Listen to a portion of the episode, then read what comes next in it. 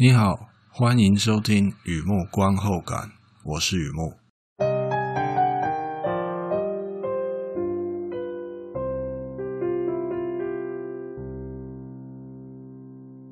今天来分享一篇电影的观后感，《湖北 Une Lumière》，二零一九年的电影《湖北与慈悲》。这是一部法国犯罪片，非典型的描述北方小镇湖北。人口外移，民生凋敝，烧车、偷钱、逃家、贩毒，警局同仁每天都在忙这些小罪小案，连圣诞夜还要加班，尽力维持及格边缘的治安。警长从小在湖北长大，乡里乡亲、街道公园，基本上几十年来没太大变化。他处理举报或者小案子，一听就能识破真假，仍然耐心听人把话讲完。直到镇上爆发凶杀案，八十三岁老妇人于自宅遭人勒毙，线索指向两名年轻女孩，考验警长的慈悲。湖北 Une Lumière 这部片，Arno d e p l e c h o n 导演，Hoshi Zame、Léa Seydoux、Sarah Forestier、Antoine Hénasse 领衔主演，入围二零一九年坎城影展竞赛长片。故事改编自真实刑案。环境贫困凋敝，一念之间行差踏错，造成社会悲剧，也是人生悲剧。此外，Desplechin 导演他拍片的特色，浪漫派电影散文，而且他在湖北长大，所以黑色的题材里可以看到很多家乡的情怀，是一部非典型的看了会感慨的犯罪片。电影资讯：湖北 Une Lumière，今夜我们无罪，鲁贝之灯。Oh Mercy，在这边有法文、中文、英文等等的片名，都是指同一部片。而我在文章上面叫它《湖北与慈悲》，嗯，又任性了一下，就觉得他们都翻得不好，开玩笑啦。故事里面就比较看得到这些呃，湖北与慈悲这种，就是比较代表故事在讲的东西啊。那这些都是指同一部片啊，啊，湖北 Une Lumière。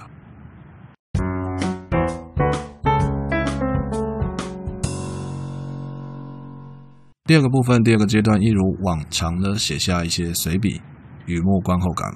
看这个片让我想到哪些东西，带给我什么样的感触？湖北，法国非常北边的一个城镇，邻近的大城市利尔啊，里尔啊，应该是中文也是这样，几乎走路就可以走到比利时了。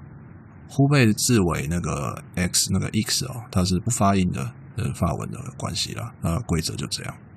音译上就叫湖北，那在网络上也可以看到罗贝克斯，显然的这是英文发音的关系啦。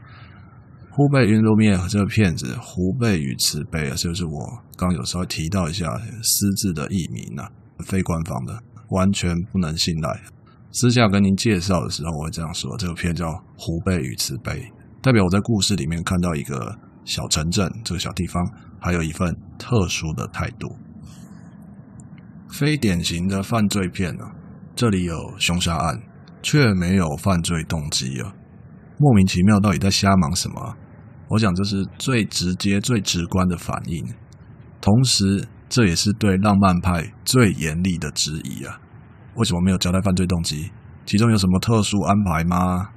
还真的很特殊哦，就在有和没有之间。片子里的警长侦办刑案。无论杀人放火，他的作风始终如一。那写怪怪的，不是说他杀人放火了，就是说他处理杀人放火各种刑案、各种呃罪案啊，他的处理方式、他的作风始终如一，只问嫌犯怎么做，不问原因。后续还会有司法审理啊。警长他是在第一线调查，这只要厘清犯罪过程，这样就足够了。换句话说，嫌犯总是说的天花乱坠，说白了还是会回到这里环境的大环境，生活穷困且无聊。警长是本地人，也是明白人，案子该破，情面则不必说破。我想象一趟漫长的旅途哦，真的要稍微想象一下哦，一个漫长的旅途，重复的风景，那一路上啊摇啊晃了，颠到头痛，非常颠簸。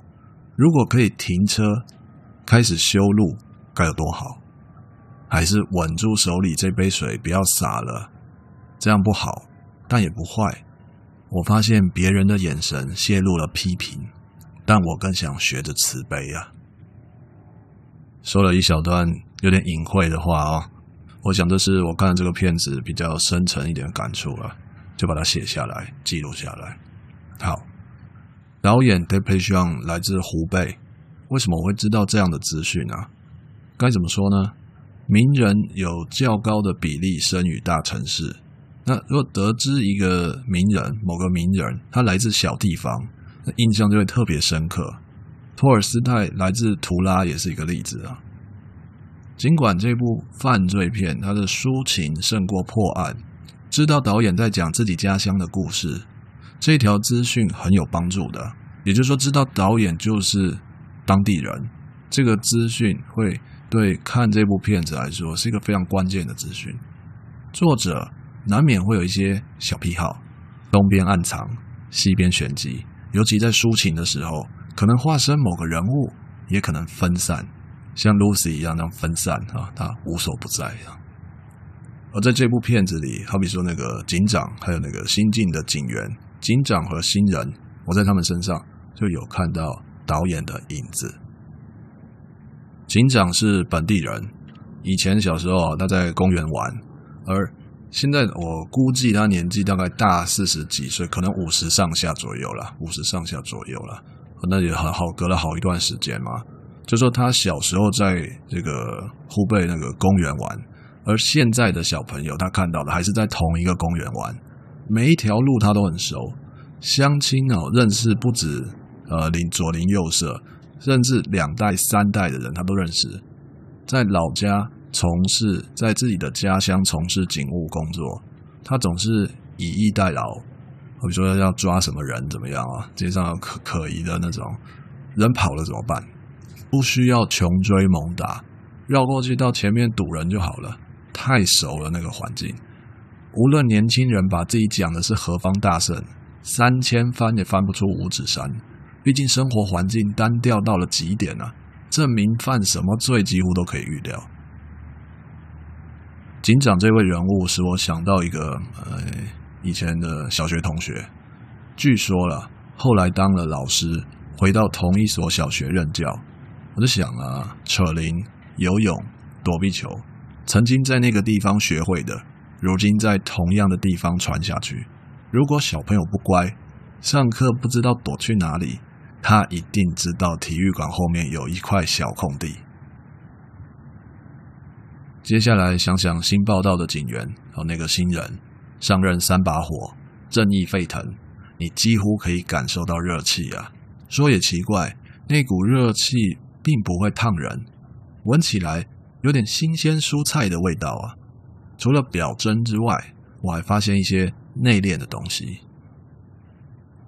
湖北云露米尔这部片偶尔会出现旁白，稍微缓和一下思绪。电影散文那种电影就是这么回事啦。新来的刑警在讲他看到的湖北，也等于向观众介绍大环境。他是叙事者，新环境就像新欢，很多东西值得期待。更多东西需要适应。他的旁白听起来像祷告，或者是真的在祈祷。的确啊，太多事情跟想象中的不一样。他寻求安定的力量。对我来说，菜鸟和老手放在一起形成对比，新人旧人，外地本地，不过界限比头发还细。当一个人在原地停留一万年，或者走过四方，回到家乡。有几条路永远没变，有几张脸完全不认得，甚至凶杀案令人无法相信啊！昨天的应许之地，明天的遗落之境，那种感觉也像初来乍到，先过圣诞节再说吧。它会让自己保持忙碌。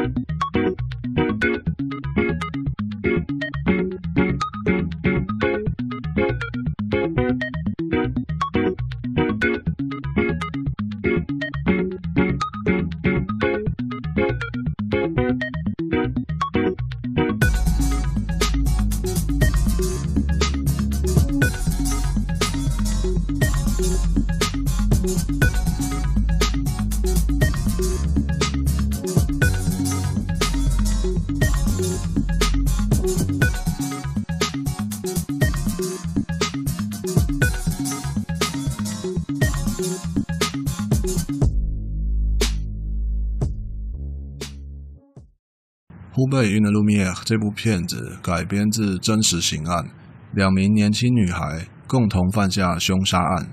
从二零二零年回头看，大概也是十几年前的事了。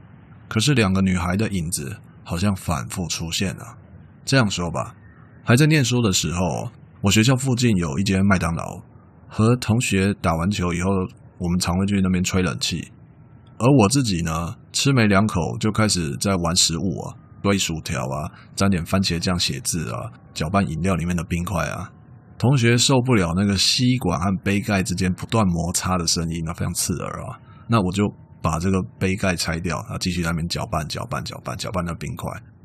或者还有剩下那个半瓶没有喝完的矿泉水，就在桌上疯狂的旋转，然后看瓶子里面有一个小龙卷风。大概、也许、应该、可能就是这样的度过了一个下午。我现在不会做那些事了，一件都不会。如果你问我当时怎么回事啊，当时为什么要那样，我不知道，可能好玩了，可能无聊啊，还真不知道要怎么回答为什么哈。每个人一辈子都有机会犯傻十分钟，那些就是我的十分钟，傻傻的过了，没有伤害到任何人，就那样平安的度过了。想象一下哦。万一我在搅拌冰块的时候，冰块突然喷飞，害了隔壁桌的小男生噎到了，结果变成我的耍笨，害死了一个可能会发明癌症新药的孩子，谁知道呢？回到这部片啊，电影里面两位年轻女孩犯罪属实，讲话支支吾吾、颠三倒四，一言不合就瞎扯，把警察当白痴，这一点很有感触的，留到后面再说。还原现场哦，模拟作案过程，案情依旧罗生门，却也非常清楚了。一念之间，一时犯傻，感觉很想说，却没有声音。那是他们的十分钟。明天可能会更好，可能跟昨天一样糟。做了，所有的可能通通没了。你知道，我知道，他们知道，警长当然也知道。有些傻就是醉了，于是碎了。没有办法把碎片粘回去，但是警长选择不问原因，或者说导演用这个方式来描述故事，那是最后的慈悲。圣人吗？其实他只是个本地人。世上没有两片一模一样的叶子，而在那个北方城镇度过了好几个冬天，恐怕落叶总是相似啊。最后，我梦见两个人濒临分手，其中一个想改变。却被当作无情，另外一个想留在从前，可是什么也留不住。他们各自有各自的哀愁，犯了错，或者说造化在这个节骨眼上充分发挥作用。想改变的更想改变，想留下的更想留下，断了线。他们走进不同的房间，离阳光很远。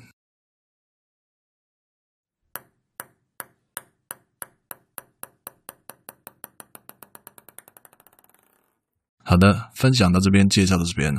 湖北云路米尔，二零一九年的片子《湖北与慈悲》。我本身一直都有在看 Arnaud Desplechin 的片子啦，蛮蛮有在蛮有在看他的片子。我想上一部是那个 Ismail，就是那个很多明星的。我想一下，那个老婆失踪了二十年又突然回来那那部片子，在之前的什么青春三段回忆什么的，对。他的东西有一个节奏，我觉得基本上都是非常会拍电影的人，那都是毋庸置疑的。也就是那个节奏啊，如果可以同频率，那看的就是非常的呃满足。那如果频率搭不上的话，那就换别的片看。这样就就就是这样。我对 Desplechin 的东西，我就觉得他就是呃浪漫派，是我自己觉得的啦。在西化上面呢，浪漫派表现的方式，他在电影上面很像，非常像。哦，所以前面也有提到，如果说这个犯罪片，那好，到最后怎么连犯人的犯罪动机都不知道？那这到底在瞎忙什么？这样的讲法是很正确的，可是对浪漫派的东西来说，有一点点严苛啦，有一点点严苛。非典型的东西哦，就是把一些典型的观念先先收在抽屉里，然后就好好的欣赏他想要描述的情境啊、气氛啊这些，我觉得是。会蛮有收获的。好的，文章就在网站上，欢迎浏览，也欢迎上网搜寻《雨幕散文故事》《雨幕观后感》，两个都可以搜寻得到。今天先到这里，谢谢。